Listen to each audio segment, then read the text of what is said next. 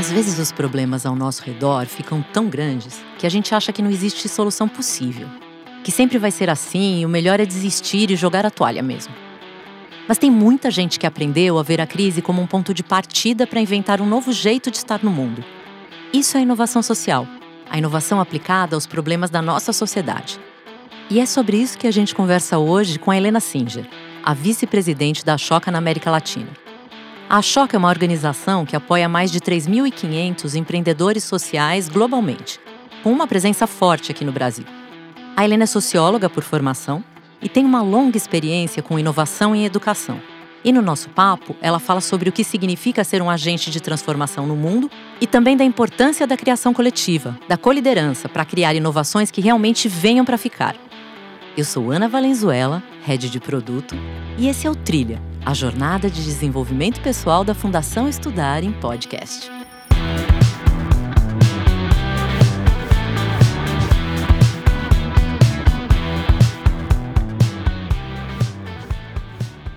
Helena, antes de mais nada, muito prazer estar aqui com você. Na Fundação Estudar, a gente se refere muito à liderança transformadora. Então, eu queria que você começasse contando, a partir do seu trabalho na Choca, o que é um agente de transformação social. Bom, Ana, em primeiro lugar, agradecer essa oportunidade de estar aqui conversando com vocês.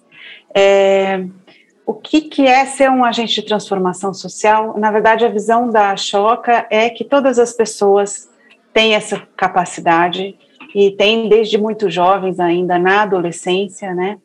É, que é essa capacidade de se sensibilizar em relação ao mundo, todas as questões, alguma de todas as questões que o mundo tem, algumas questões nos sensibilizam diretamente e sentir que é capaz de ter uma ideia de como é, agir em relação a essa questão e se organizar coletivamente é, para fazer essa ideia acontecer e, de fato, colocar essa ideia em prática. Né? Então, é, é, uma, é uma forma muito genérica, mas também que a gente poderia traduzir em atuar pelo bem comum.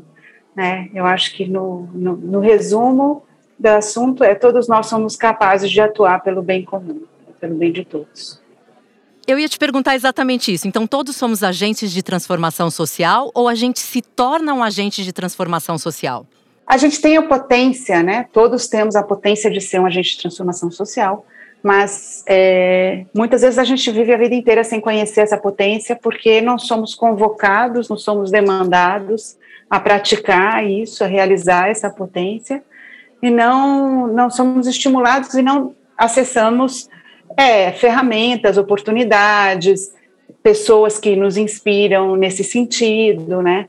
Então, tem aí um esforço a ser feito, e é, essa é a razão do mundo ainda não ser do jeito que a gente gostaria que ele fosse, para que a gente transforme as famílias, as escolas, as comunidades em lugares onde todos os adolescentes tenham essa capacidade, sejam demandados para isso, possam desenvolver essas, essa capacidade de promover o bem comum. Né? E quais passos você sugere para quem quer ampliar o seu próprio poder de transformação social?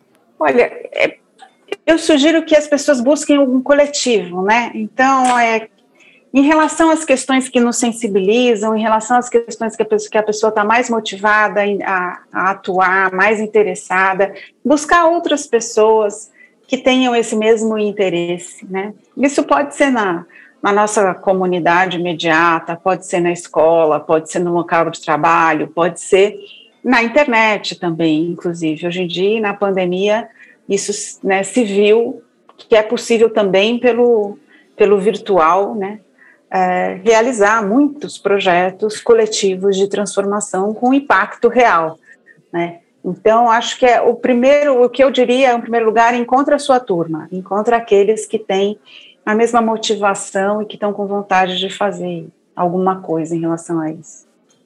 Você já falou que educação não se resume apenas à escolarização, que ela vai muito além da escola. Então, como é que a gente tem que pensar a educação?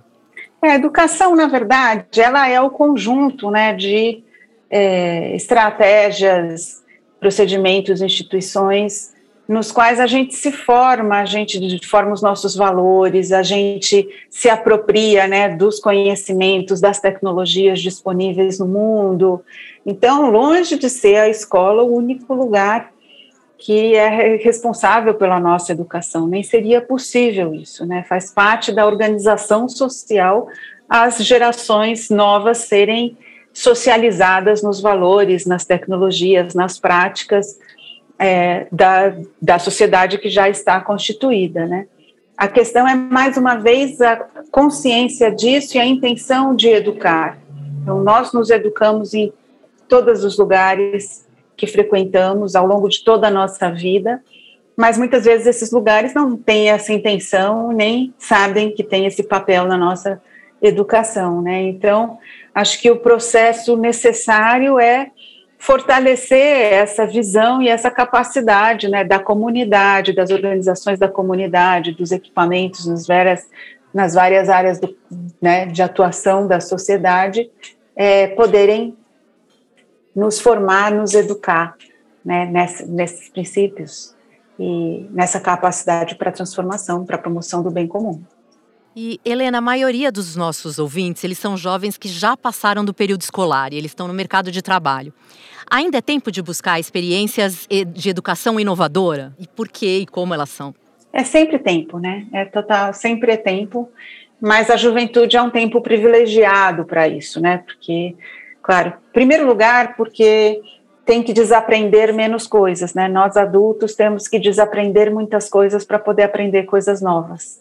Né? A gente já tem uma, uma formação que muitas vezes nos é, limita né, nas nossas capacidades, porque a gente já já se formatou de um modo, né? E os jovens têm uma abertura e uma capacidade muito mais flexível, né? Então, uh, eu acho que os, que os jovens devem e podem né, procurar essas possibilidades de educação inovadora em vários lugares. Hoje em dia, é, inclusive, estão disponíveis, né? Em, em ambientes de trabalho, em ambientes comunitários, na, na, no ambiente virtual. E é interessante também observar que muitas dessas iniciativas são lideradas pelos próprios jovens e cada vez mais, né? Até crianças a gente tem visto, né? Criarem seus canais no YouTube, é, no, no Instagram, né? E começarem a fomentar, por exemplo, né? A gente vê escritores mirins que têm seus canais no Instagram e estimulam outras crianças, outros jovens a ler, né, esse tipo de coisa. E desde isso até coisas muito mais sofisticadas, né, jovens desenvolvendo aplicativos educacionais que são interessantes para jovens. Então, tem muita coisa disponível hoje em dia é, e em todos os lugares, né? Então, tem que procurar e criar disponibilidade para isso. Você fala muito do trabalho coletivo, de buscar os seus pares, né? De buscar a sua turma. Acho que foi essa a expressão que você usou. Mas tem muita gente que ainda está no paradigma de trabalho individual. E as organizações ainda têm tomada de decisão muito centralizada. Pensando nisso, como é que a gente pode aprender a trabalhar melhor essa coletividade, a nível de indivíduo e também de sociedade?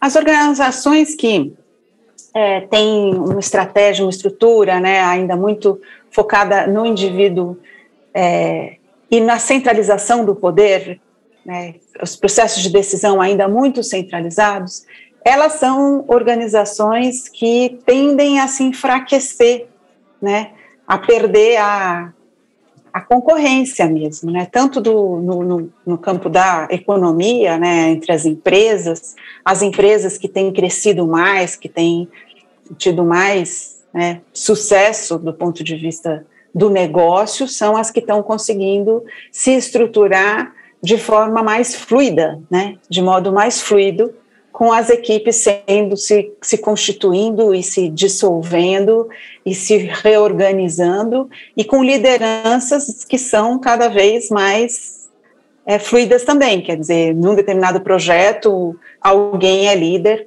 em outro projeto, esse mesmo alguém é liderado por outro. Né? Essa é a estrutura das empresas de sucesso do século XXI. Eu acho que isso, para além das empresas, também é verdade no mundo da, da comunicação, das mídias, das organizações da sociedade, de um modo geral, né? Então, as pessoas que no mundo do trabalho especificamente, as que trabalham em estruturas hierárquicas e centralizadas, se elas tiverem a condição de construir um caminho de descentralização, né, de reorganização da instituição, no sentido de formação de equipes mais fluidas, de cooperação, é, elas estarão contribuindo, inclusive, para o sucesso da própria organização. Caso isso não seja possível, se a pessoa trabalha numa instituição assim e ela não tem poder lá dentro, o meu, minha sugestão é buscar fazer isso por fora e criar outras formas de organização que possibilitem que ela saia dessa, dessa empresa em algum momento da vida, né? É, para constituir-se e se inserir no mundo do trabalho, na sociedade de um modo geral, a partir de uma outra lógica, né? Uma lógica que favorece a colaboração e a liderança compartilhada e a criatividade. Eu fico curiosa, ouvindo você falar, para saber o porquê que é tão importante para uma inovação pegar que ela aconteça de baixo para cima e não de cima para baixo. É, a inovação social, ela necessariamente é de baixo para cima e é coletiva, porque, como, como eu disse, ela precisa se relacionar diretamente com o contexto em que ela está sendo usada, né, em que ela vai ser usada por aquela comunidade. Então, se há alguma coisa que veio de fora, que veio pronta, que veio massificada, ela não é inovadora necessariamente, né? Ela pode ser uma tecnologia nova, mas ela não é inovadora nesse sentido de que justamente ela tem essa capacidade de engajar as pessoas no processo de transformação. Né? É uma coisa é você aplicar uma tecnologia, outra coisa é você estar como autor num processo de inovação. E as pessoas que participam disso se entusiasmam muito, né, se sentem muito motivadas, muito alimentadas né, por esse processo, e dá, eu acho que esse é o segredo do sucesso. Helena, você falou das crises sociais, de degradação ambiental, de crise climática. Eu vejo um antagonismo entre o poder público, que é top-down, os grandes líderes de mercado, que também são top-down. A gente tem um exemplo prático, que é a COP daqui a pouco. E essa necessidade de uma inovação social de baixo para cima. Como é que a gente resolve esse contraste, esse dilema? Olha, uma, uma das estratégias importantes para é a gente encontrar, articular e conectar os inovadores que estão dentro dos, das instituições de poder, né? Há pessoas inovadoras no sentido de comprometidas com o bem comum e com capacidade de fazer, é, promover e implementar, né? Pro, propostas comprometidas com o bem comum dentro do, das instituições públicas, dentro das empresas, né, dentro das grandes organizações que, enfim, promovem todas essas coisas que são os desafios do presente, né? É, então a gente precisa mesmo encontrar quem são essas pessoas, elas também precisam reconhecer essa capacidade transformadora dentro delas, se conectar com quem está ali na lida, na comunidade, criando as inovações, porque são essas organizações, as, o Estado, sobretudo, e também é, o mercado, né, a empresa, que consegue dar escala para soluções que os inovadores criam, né? Então a gente precisa disso. Não adianta também. Acho que a gente tem que superar também uma visão um pouco romântica de que a gente pode, que a gente vai mudar o mundo com um monte de gente, empreendedores sociais, jovens comprometidos e fazendo cada um no seu pedaço a mudança. Sim, é importante isso. Mas quem dá escala é o Estado, são as empresas, e não só porque eles têm o poder econômico para fazer isso, mas porque eles também promovem a demanda social pela, pela inovação. Então, assim, a gente precisa, e aqui no Brasil a gente vê isso, né? O, as, o que nós temos hoje no projeto de de poder hoje no país foi eleito, né, tem uma agenda clara que foi explicitada na, nas eleições, as pessoas elegeram isso. Então, tem uma demanda social que ainda não é uma demanda social necessariamente por um mundo mais equilibrado do ponto de vista socioambiental e mais justo, mais igualitário e mais democrático. Isso ainda não está disseminado por toda a sociedade e não vão ser as pessoas individualmente, os coletivos, os grupos que vão conseguir mudar esta forma né, de pensar da sociedade. A gente precisa, sim, do Estado, dos agentes do Estado e do mercado também falando disso. Você vê alguma maneira de fazer com que essas duas forças, a de baixo e a de cima, se unam? Existe algum caminho onde elas consigam se encontrar? As pontes vão se criar exatamente pela, ou já estão se criando, já né, começam a se constituir, exatamente por essa estrutura das organizações que eu estava dizendo antes, né, das equipes que não são mais tão, né, as instituições que não são mais tão fechadas nelas mesmas, tão hierárquicas, tão determinadas, né? Então essa fluidez de trabalho, de constituição de equipes, de atuação no mundo de uma forma mais é, fluida, flexível, é, é o que possibilita essas conexões. Né? Então a gente tem que apostar bastante nessa, nessa perspectiva, né? nessas redes, nessas trocas que envolvem todos esses atores, né? Então, garantir que as redes envolvam todos os, esses atores é, a partir desta fluidez, dessa flexibilidade das equipes dentro e fora de cada uma das organizações. Vivendo num país em crise, num planeta em crise, numa sociedade em crise, como é que a gente faz para ter energia, otimismo e coragem para tirar os planos do papel e acreditar que é possível fazer tudo mudar? Eu ouvi do, acho que foi do Mário Sérgio Cortella, não tenho certeza se a frase é dele, mas para mim fez muito sentido que é assim, a gente diante desse mundo, nesse contexto que a gente está, a gente não tem o direito de ser pessimista, né?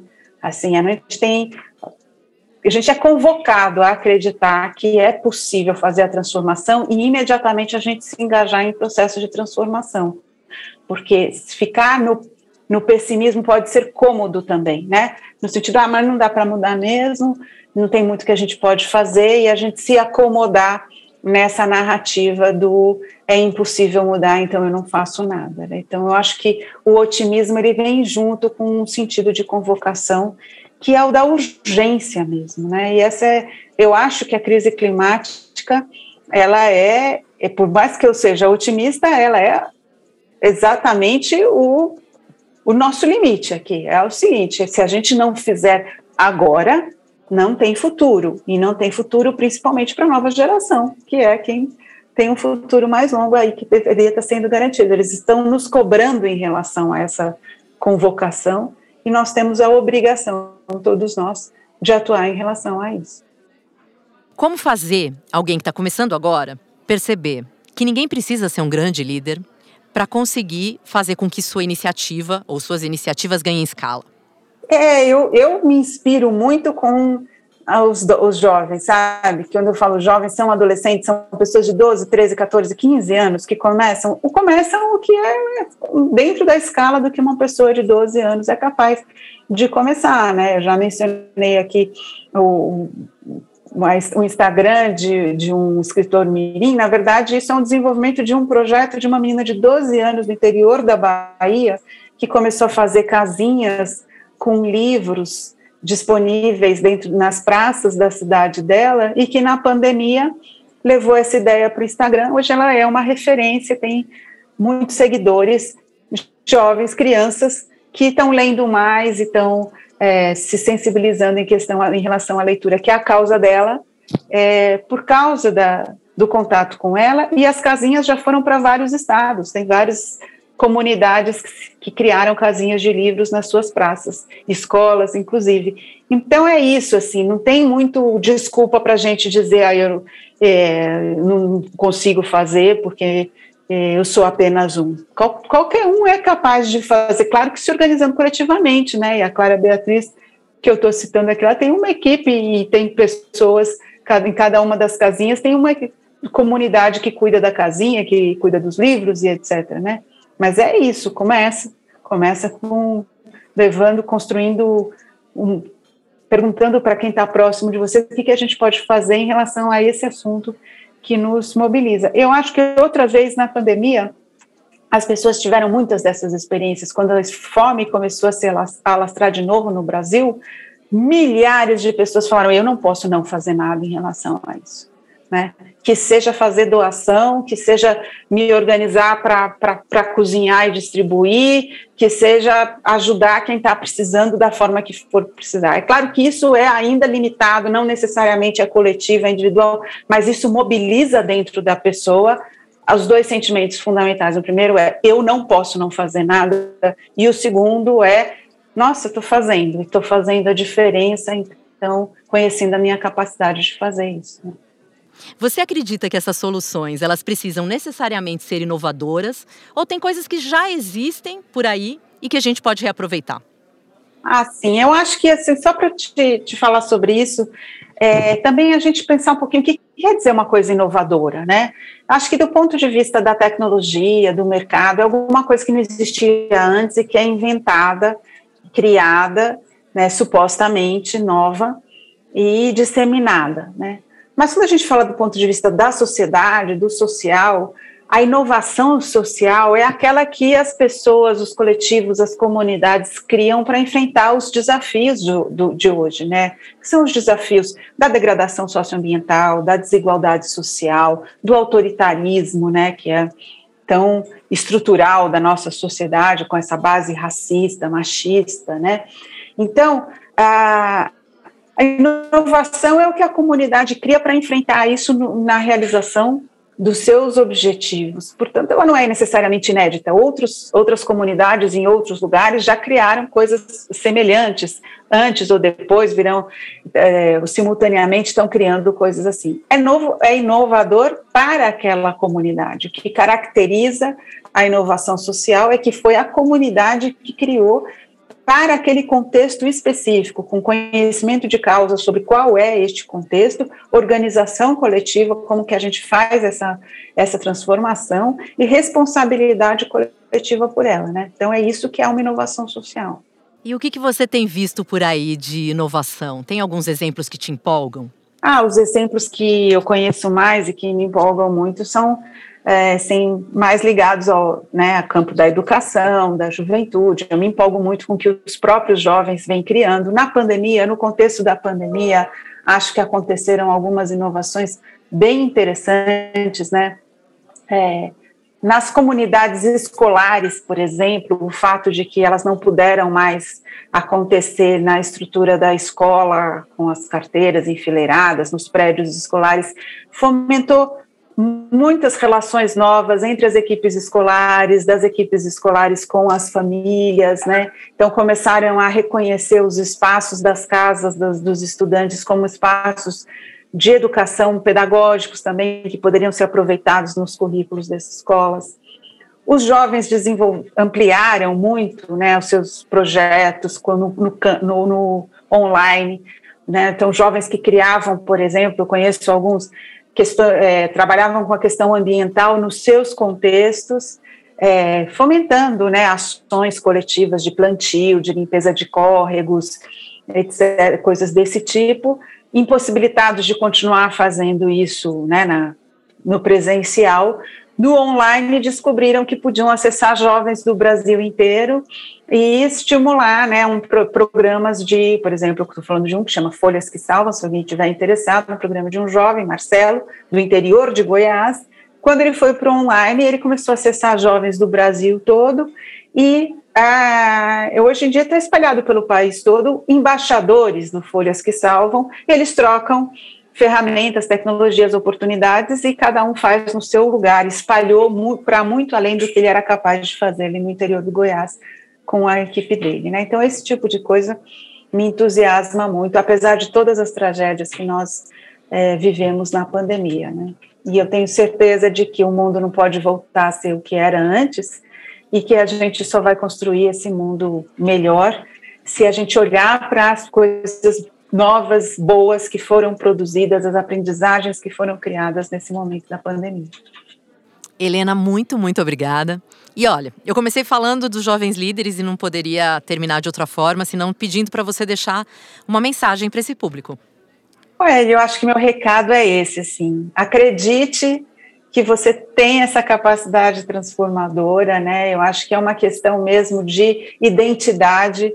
A partir do momento que a gente reconhece essa capacidade em cada um de nós, a gente se passa a atuar no mundo de um jeito diferente. Então, acreditem que todos nós temos essa capacidade transformadora e que a gente então tem que buscar os caminhos, né? Busquem as pessoas, os caminhos, as questões que vão possibilitar que você realize essa capacidade para o seu bem e para o bem de todos.